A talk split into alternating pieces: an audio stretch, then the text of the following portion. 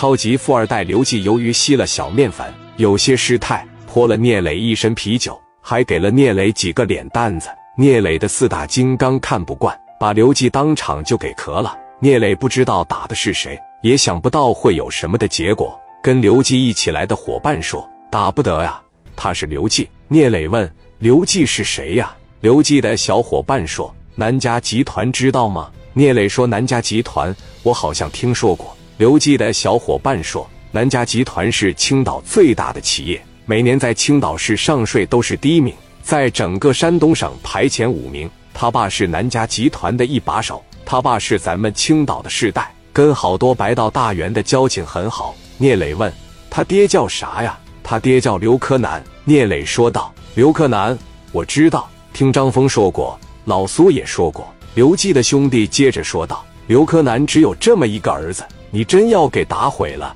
那咋整呢？我们玩那玩意，可能磊哥你这样的社会大哥瞧不起我们。”你多少也给他留点面子，你一脚把他踢没了还好，这一脚要踢不死，一会儿要过来报复，咋整啊？聂磊面不改色，把心不跳的说：“他爱咋地咋地，我开门做生意，有闹事的我就揍他，我过来敬他酒，还敬错了啊！”刘季的小兄弟说道：“聂哥，不是说你怕刘柯南是出了名的不讲理，你知道他是怎么起的步吗？干秀款起步的。”把人骗得倾家荡产，他拿着七十万做买卖干起来了。头一个买卖是玻璃钢，第二个买卖陶瓷，整个山东省的陶瓷都是他供应。操，电林，看样子我们又惹到大头子上了。聂磊说道：“怕什么呀？开门做生意也没准碰着什么人。兵来将挡，水来土掩。”史殿林说：“我他妈再踢他两脚。”说着，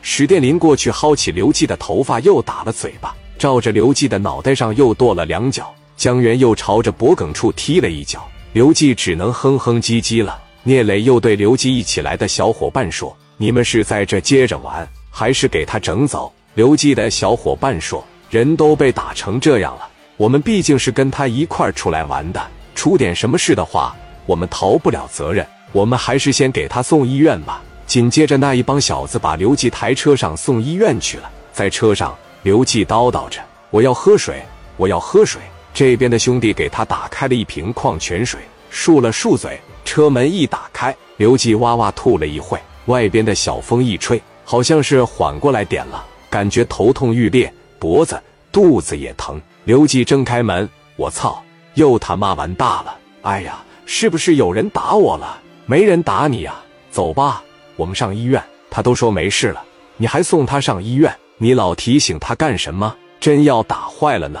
我怎么了？我得什么病了？让我上医院？刘季一听，说道：“我这脑袋也疼，脖子也疼，我的牙活动了，我这肚子也疼。我要没记错的情况下，刚才在那个新一城夜总会，好像有人打我是吧？我没记错啊，好像他们给我打昏迷了呢。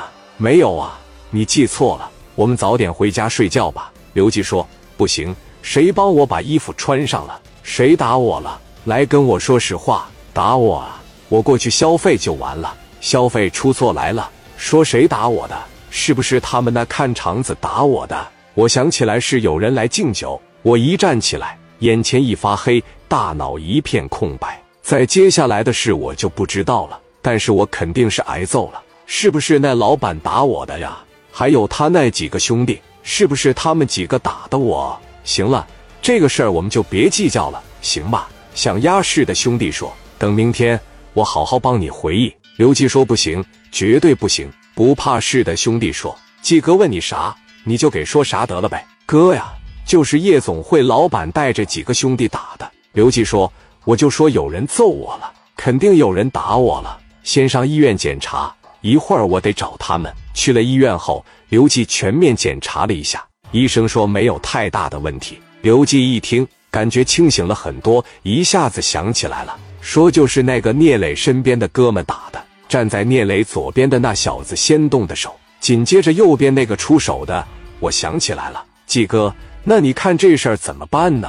我得找到他，我多尊贵呀！平常我爸都没舍得打我，他们敢圈着我打，而且当着女孩的面打我，太不给我面子了。刘季说。我打电话叫人，季哥，听我一句劝吧，聂磊不太好惹呀。原来这个场子不是叫纵情岁月吗？这是让聂磊活生生从赵长风和胡宝刚手里抢过来的。少在我面前提他俩人。刘季说：“他俩人见着我，必须给我立正，知道吧？”他俩得一口一个季哥，一口一个刘公子的叫着。聂磊怎么了？